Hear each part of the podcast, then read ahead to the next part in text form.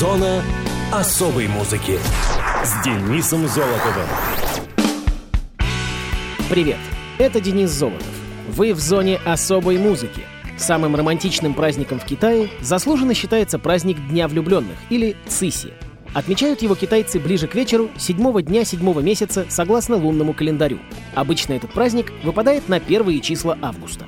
Учитывая дату празднования, Циси еще называют фестивалем двойной семерки. Для девушек праздник Циси имеет очень важное значение, потому что в это время года нужно молить богиню Джинюй об успехах в материнстве. Отсюда и другое название праздника – Ночь умений. По григорианскому календарю дата проведения фестиваля Циси меняется ежегодно. Для этого праздника нет выходного. Однако он всегда отмечается в августе, и в этом году дата выпала на 25 число. Как рассказывает китайская легенда, однажды молодой парень Нюланг, что на китайском означает пастух или звезда Альтаир, увидел купающихся в озере сестер фей. Нюланг решил пошутить и спрятал их одежду. Девушки послали на переговоры к пастуху младшую сестру Джинюй, звезда Вега. Джинюй на китайском означает «ткачиха». Когда пастух ее увидел вблизи, он предложил ей руку и сердце. Девушка согласилась. Они жили счастливо, и у них родились дети. Однако Джинюй должна была жить на небесах, а не на земле. В ее обязанности входило ткать облака. Пока счастливая девушка была на земле, все облака исчезли. Матерью Джинюй была богиня неба. Ее разгневал поступок дочери. Поэтому она срочно приказала Джинюй вернуться на небеса. То и пришлось подчиниться. Нюланг впал в отчаяние. Его любимый бык вдруг заговорил человеческим языком. Бык сказал, чтобы пастух его убил, снял шкуру, надел на себя и в таком виде отправился на небеса спасать любимую. Тот так и сделал. Но мать Джинюй его узнала. Она вынула из волос волшебную шпильку и провела ею по небу. Так возник Млечный Путь, который навсегда разделил пастуха и ткачиху. Однако богиня неба сжалилась над ними и разрешила один единственный раз в году им встречаться. Это седьмой день седьмого месяца. Говорят, что в этот день Нюланг берет своих детей и несет их показывать своей жене. Если на праздник Циси идет дождь, то люди говорят, что влюбленные оплакивают свою горькую судьбу. Красивая легенда. Ладно, поцелуи поцелуями, но пора переходить к музыкальным датам и событиям четвертой недели августа. Муз-события. 24 августа 1990 года в небольшой германской деревне Вакин прошел первый концерт, с которого началась история самого крупного и значимого в мире фестиваля тяжелой музыки Вакин Open Air. Организовали событие два давних приятеля — Томас Йенсен и Хольгер Хюбнер под впечатлением от, как ни странно, спортивного мероприятия Вернер Рейсис 1988, точнее, от состоявшегося в рамках гонок концерта, который наблюдали 200 тысяч зрителей. Тогда парни и решили, что хотят организовать собственный металлический вудсток. Томас Йенсен уже имел опыт организации концертов панк и металлических групп в ближайших городах, а сам успел поиграть в тяжелой группе. В 1989 году они с Хюбнером начали активные приготовления, и к маю площадка в бывшем каменном дворе была наконец готова. В пятницу 24 августа на сцену вышла одна единственная группа — Skyline, где на басу играл Йенсен. Их концерт, по воспоминаниям очевидцев, длился чуть больше часа. На следующий день играли уже пять коллективов. Fifth Avenue, X and Sex, Motoslug, Sacred Season и Wizard. Из этих групп ни одна не достигла высокого уровня популярности, оставшись в истории лишь как первооткрыватели главного события металлистического лета в далеком 90-м. Впоследствии Skyline периодически появлялись в сетке фестиваля, но уже без Йенсена. На 20-ю годовщину Вакина на сцену еще раз вышли Fifth Avenue, а в 2014-м состоялся целый сет групп, игравших в первый год — Fifth Avenue, Skyline, Sacred Season и X Sex. Из этой четверки лишь Skyline поднялись выше остальных. Именно они вместе с Дора Пэш исполнили песню We Are Metalheads, которая стала гимном Вакина Open Air. Еще одним гимном называют песню There Will Be Metal, исполненную в дуэте с канадским певцом Шоуном Дэвидсоном, басистом группы The Black Cloud Syndicate. Первые два года фестиваль был локальным мероприятием для местных металлхедов. Лишь в 1992 были приглашены звезды Blind Guardian и Saxon, а также гости из США, фьюжн-группа Ides of March, герои джаз-рока 70-х, и ирландские фолк-хардрокеры Mama's Boys, для которых это выступление стало одним из последних. В последующие годы количество звездных хедлайнеров только возрастало, и сегодня вся сетка фестиваля состоит из групп первого и второго эшелонов популярности. За первые два дня площадку фестиваля посетило 800 зрителей. Сегодня количество зрителей насчитывает несколько сотен тысяч. Фестиваль Wacken Open Air считается одним из крупнейших в мире, самым значимым событием в мире тяжелой музыки, и группы специально для него готовят целые программы, а на площадке записываются концертные альбомы. Выступить здесь считается престижным даже для музыкантов самого высокого порядка. В зоне особой музыки Wacken Open Air и его гимн в исполнении Дора совместно с коллективом Skyline. we're metalheads.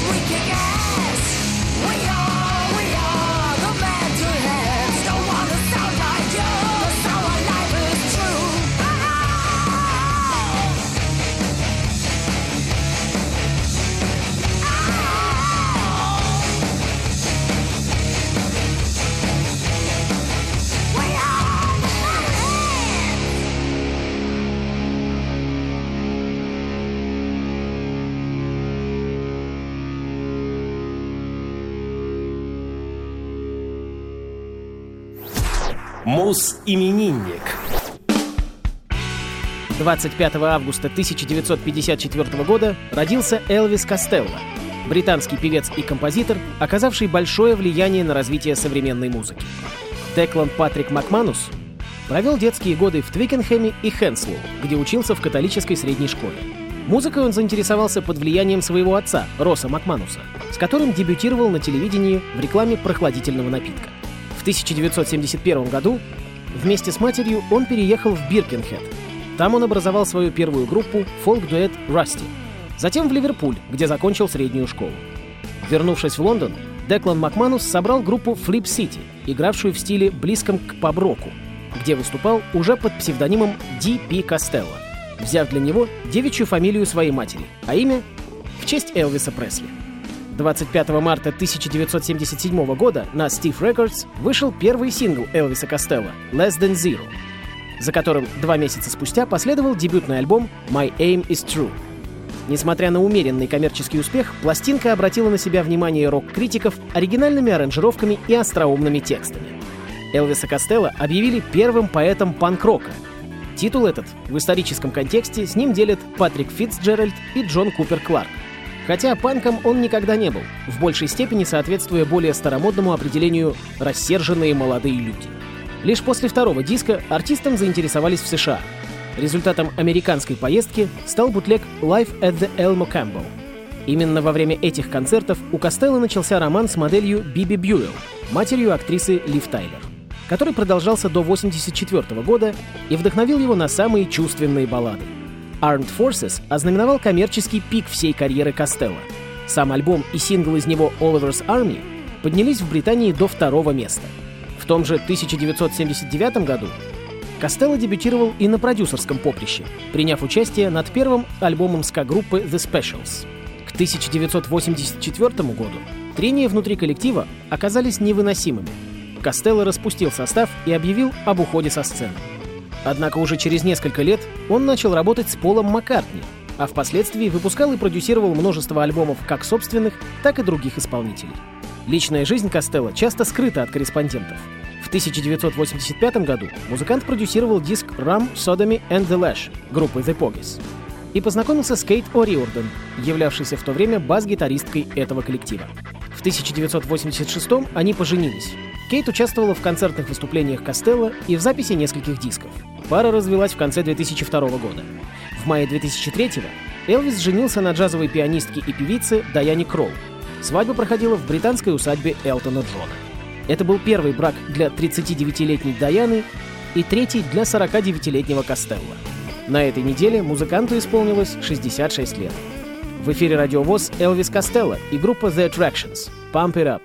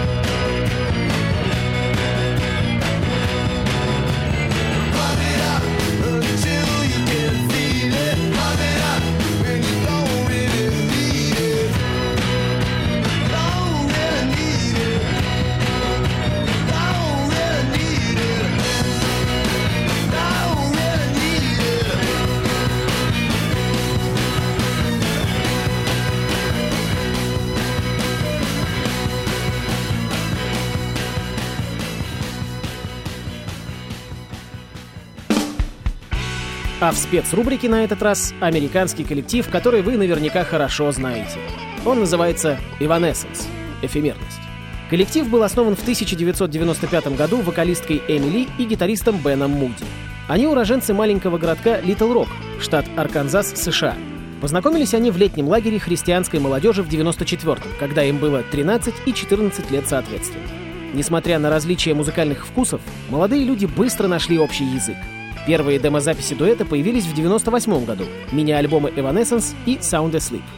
Название группы было придумано после того, как музыканты отвергли варианты Childish Intentions и Stricken. Ранняя музыка Evanescence была значительно менее тяжелой, нежели последующие альбомы, и носила некоторые элементы готики.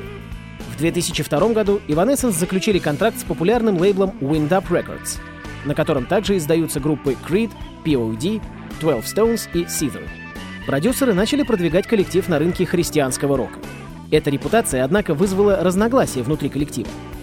Дэвид Ходжес, склонявшийся к религиозной концепции, покинул Evanescence 19 декабря 2002 года. Вскоре Бен Муди в интервью категорично открестился от ярлыка религиозной музыки. После нескольких лет выступлений в окрестностях родного Литл Рока, Эми и Бен перебрались в Лос-Анджелес. После успеха альбома Fallen Evanescence выдвинули сразу на пять номинаций Грэмми. Альбом года, лучшая рок-песня, лучший рок-альбом, лучшая новая группа, лучшее хард-рок выступление, и взяли они две последние. Группа отправляется в мировое турне в поддержку своего альбома. Первый хит команды Bring Me to Life и фортепианная баллада My Immortal понравились продюсерам 20 века Fox и попали в саундтрек к фантастическому боевику-комиксу «Сорви голова». Успех фильма значительно поспособствовал популярности этих песен и группы в целом. 22 октября 2003 года, во время тура и незадолго до концерта, из группы исчез один из ее основателей и главный композитор — Бен Муди. Позднее Муди объяснял, что покинул группу из-за личных разногласий. Это стало полной неожиданностью, так как незадолго до этого Бен и Эми говорили, что они лучшие друзья. После ухода из группы Бен продолжил сольную карьеру. Участвовал в записях с певицами Аврил Лавин и Анастейша. Место Муди в составе группы занял Терри Бальзама из коллектива Cold. В 2009 году раскол в группе закрепился. Муди, экс-гитарист Джон Лекомт и экс-барабанщик Рокки Грей создали новый коллектив We Are The Fallen, название которого отсылает к альбому Fallen. Вокалисткой в новой группе стала Карли Смитсон, финалистка американского популярного телешоу American Idol. В октябре 2013 года Wind Up Records объявили о переходе некоторых исполнителей, в том числе и Evanescence, к Bicycle Music Company, дочерней компании Concord Music Group. 3 января было объявлено, что Эмили подала судебный иск против Wind Up Records на сумму полтора миллиона долларов в качестве невыплаченных гонораров коллектива. В марте 2014 через Twitter было объявлено о том, что коллектив становится свободным от лейбла, став независимой группой. 7 августа 2015 года на официальной странице в Фейсбуке появилось сообщение, что Терри Бальзамо уходит из Evanescence. Его заменила гитаристка Джен Маджура. Среди критиков нет единства во мнениях относительно того, как классифицировать музыку Evanescence — как рок или как металл. Некоторые критики сравнивают коллектив с итальянской готик-метал группой Lacuna Coil, уточняя, однако, что Evanescence пошли еще дальше последних в разбавлении металла элементами поп-музыки. Группа продолжает работать, и сейчас ожидается выход нового альбома. Ну а на радио ВОЗ Evanescence и главный хит коллектива «Bring Me to Life».